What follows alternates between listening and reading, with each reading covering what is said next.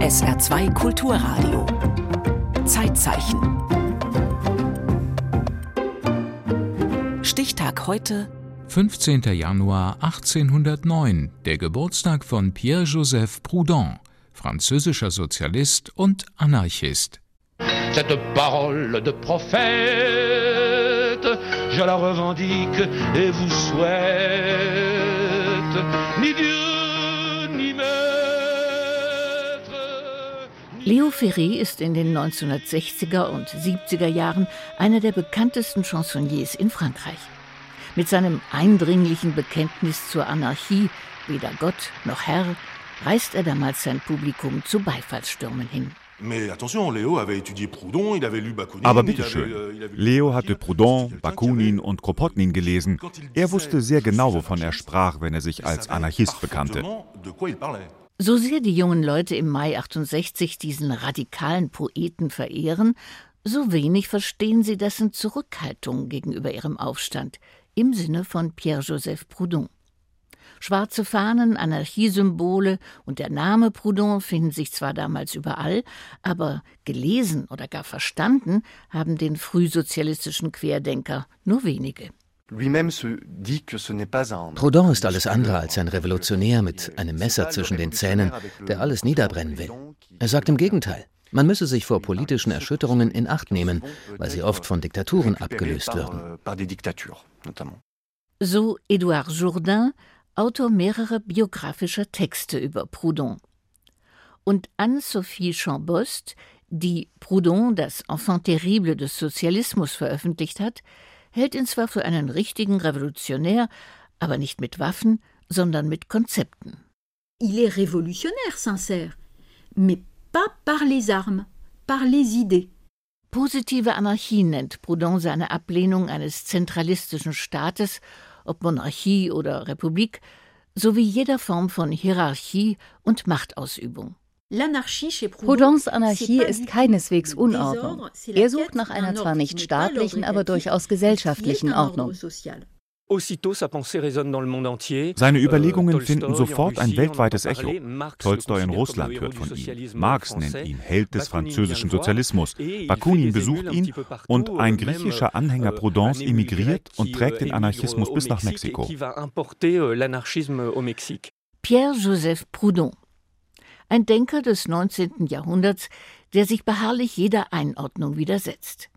Polemiker, Journalist, Volkswirt, Philosoph, Politiker, Soziologe noch bevor es diese Wissenschaft als solche überhaupt gibt.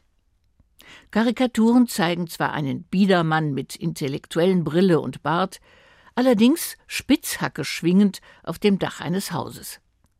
Der schreckliche Rotbart beantwortet nämlich 1841 in seinem ersten Essay über ein neues Rechts- und Regierungsprinzip die Frage, was ist Eigentum mit dem polemischen Schlagwort Eigentum ist Diebstahl. Wenn ich auf die Frage, was ist Sklaverei, antworten müsste und einfach entgegnete, es ist Mord, würde mein Gedankengang zunächst verstanden. Warum kann ich also nicht auf die Frage, was ist Eigentum, einfach antworten, es ist Diebstahl, ohne mit Sicherheit missverstanden zu werden? Als Professorin für Rechtsgeschichte an der Universität von Lyon versucht Anne-Sophie Champost folgende Erklärung. Il réfléchit à cette notion de plus-value. En fait, la plus-value est Er denkt über den Begriff des Mehrwerts nach, den Inhaber stehlen, weil nur die Eigner der Produktionsmittel in den Genuss des Mehrwerts kommen, de der la durch die Summe der plus-value Leistungen ihrer Arbeiter entsteht. Proudhon lehnt also das Eigentum im Sinne des Zivilrechts ab. Ein Bauer zum Beispiel, der diesen Mehrwert produziert, indem er sein eigenes Land bestellt, ist für ihn dagegen durchaus kein Dieb. Innerhalb kürzester Zeit wird der Autodidakt aus Besançon, der bis zu seinem zwölften Lebensjahr Kühe hüten muss, unter Handwerkern und Arbeitern ein Begriff. Nicht gelesen, wie er selbst sagt, aber verstanden. Il le dit lui-même, je suis pas lu mais je suis compris. Als armer Sohn eines Küfers und einer Köchin bekommt der begabte Pierre-Joseph Proudhon zwar ein Stipendium für die höhere Schule, kann sie aber aus Geldmangel nicht abschließen. Ich errötete über meine Armut wie über eine Strafe. Ich spürte, dass sie mich erniedrigte, entwürdigte. Alles, was ich weiß, verdanke ich meiner Verzweiflung. vermerkt er später in seinem Tagebuch. Durch die Arbeit als Schriftsetzer und Korrektor in einer Druckerei, die theologische Schriften herausgibt, gelingt es ihm dabei sogar einen gelehrten Vergleich der Grammatik des Hebräischen, Griechischen und Lateinischen zu schreiben. Als Geselle wandert er durch Frankreich, wird allerdings auch mehr als einmal arbeitslos. Keine der 90 Pariser Druckereien konnte mich einstellen. Zurück in Besançon bewirbt Proudhon sich mit 27 Jahren um ein dreijähriges Stipendium, mit dessen Hilfe er endlich studieren und Kontakte zu radikalen sozialistischen Denkern knüpfen kann. Edouard Jourdain. C'est clairement quelqu'un qui voulait euh, résoudre un problème social. Er wollte eindeutig ein soziales Problem lösen. Euh, Seine Herkunft hat ihn natürlich stark geprägt und beeinträchtigt, weshalb er das schon zu Beginn seiner ersten Abhandlung über das Eigentum 1840 als sein Ziel unterstreicht. Er versteht nicht, warum manche Menschen im Elend leben und geboren werden und andere nicht. Sehr schnell stellt Proudhon fest, dass ihm kein Vorschlag seiner ähnlich denkenden Zeitgenossen wirklich zusagt. Zumal er etwa bei Karl Marx schon früh Führungsambitionen vermutet. Seine 1846 veröffentlichte Abhandlung über wirtschaftliche Widersprüche mit dem Titel Philosophie des Elends beantwortet Marx sofort mit einer Elend der Philosophie genannten virulenten Kritik an Proudhons angeblicher wissenschaftlicher Anfechtbarkeit. Für Anne-Sophie Chambost denkt der Frühsozialist jedoch nur ganz anders. Nicht in Systemen, Theorien, Dogmen und noch viel weniger in Utopien, sondern immer ganz konkret und pragmatisch. En fait, il réfléchit sur la loi, il critique la loi er kritisiert das Gesetz, Ausdruck des allgemeinen Willens und fragt sich, was er dem entgegensetzen kann. Er versucht es mit dem Vertrag, Ausdruck von Parteien, aber das funktioniert auch nicht. Also kommt er auf den Brauch, eine Art stillschweigende Übereinkunft.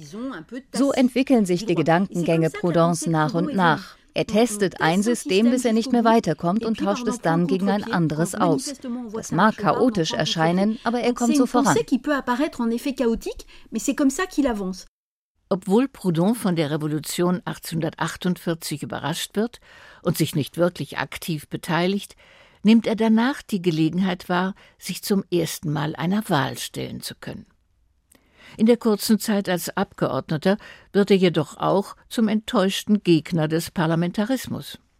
In seinen Bekenntnissen eines Revolutionärs schreibt er später, man muss in der Nationalversammlung genannten Isolierung gelebt haben, um festzustellen, dass die Männer, die am wenigsten ihr Land kennen, fast immer dieselben sind, die es repräsentieren. Proudhon wirft dem direkten oder indirekten Wahlsystem sein individualistisches Prinzip vor. Die französischen Revolutionäre betrachten den Bürger als isoliertes Individuum. Proudhon dagegen sieht ihn in Gruppen leben. Innerhalb dieser Gruppen müsse man Regeln produzieren.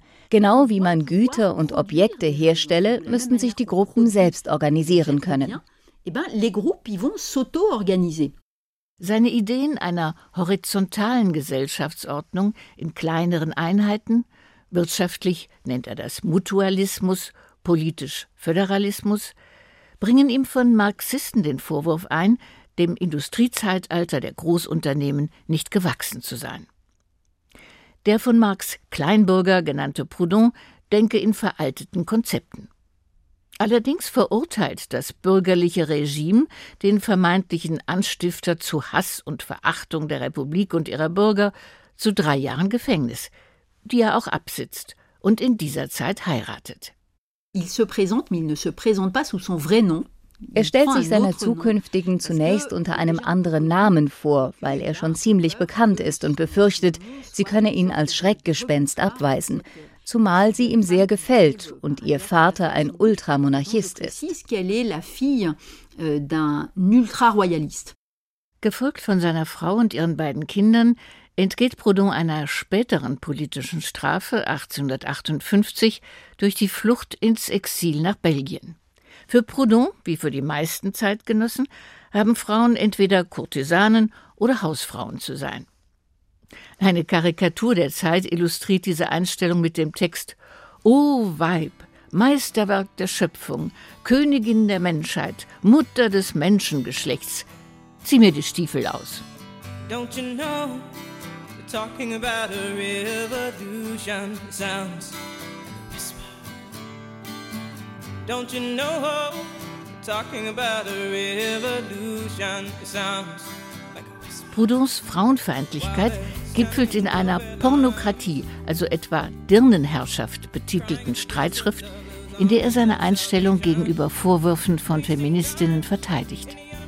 Allerdings hat er das böse Pamphlet zu Lebzeiten nie fertiggestellt, was ihm seine Biografin zugute hält.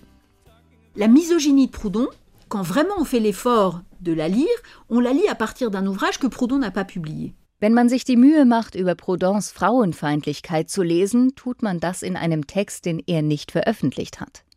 Da Proudhons von ihm eingesetzte Testamentsverwalter seine Witwe und Tochter dafür verantwortlich zeichnen, dass diese Pornokratie zehn Jahre nach seinem Tod verlegt wird, vermutet Anne-Sophie Chambost in erster Linie merkantile Überlegungen.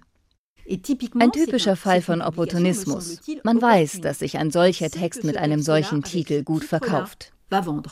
Obwohl sich aus Pierre-Joseph Proudhons Schriften auch Antisemitismus und Argumente für Antisystemanhänger in rechtsextremen Kreisen herauslesen lassen, findet seine Biografin, dass man den Frühsozialisten ruhig auch heute noch lesen sollte. Il n'est pas du tout favorable au communisme. Er ist überhaupt nicht für Kommunismus, für den Gedanken des Kollektivismus, der Aufteilung des Eigentums. Das Wirtschaftssystem von Proudhon, und deshalb halten ihn die Marxisten für überholt, ist im Grunde das Gewerbe. Genau da knüpfen nämlich aktuelle Überlegungen wieder an, die sich mit der Rückkehr zu kleineren lokalen Strukturen, Kreislaufwirtschaft, Nachhaltigkeit und Solidarität beschäftigen. Und dem Begriff vom Volk als einheitlicher Masse sowieso misstrauen. In seinen lange unveröffentlichten Notizen aus dem Kerker im Dezember 1851 klingt Pierre-Joseph Proudhon diesbezüglich ausgesprochen pessimistisch. Der Fortschritt von Wissenschaft und Philosophie hat die führenden Köpfe Europas mit einem Schlag weit vorangebracht. Die Massen jedoch sind wenig anders, als sie im Mittelalter waren. Wir dachten, wir könnten sie mit Vernunft, mit ihren eigenen Interessen, mit der nationalen Würde, der Liebe zur Freiheit überzeugen – Nichts davon wirkt. Alles beweist nur, dass zum Narren wie zum Scharlatan sich macht, wer das Volk zum Schiedsrichter über sein eigenes Schicksal erhebt.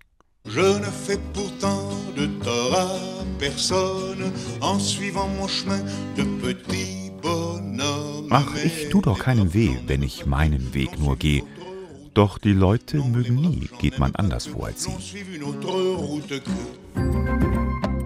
Im Zeitzeichen erinnerte Sabine Mann an den am 15. Januar 1809 geborenen Pierre-Joseph Proudhon, französischer Sozialist und Anarchist. Zeitzeichen morgen über Thomas Fritsch, Schauspieler, Synchronsprecher und Schlagersänger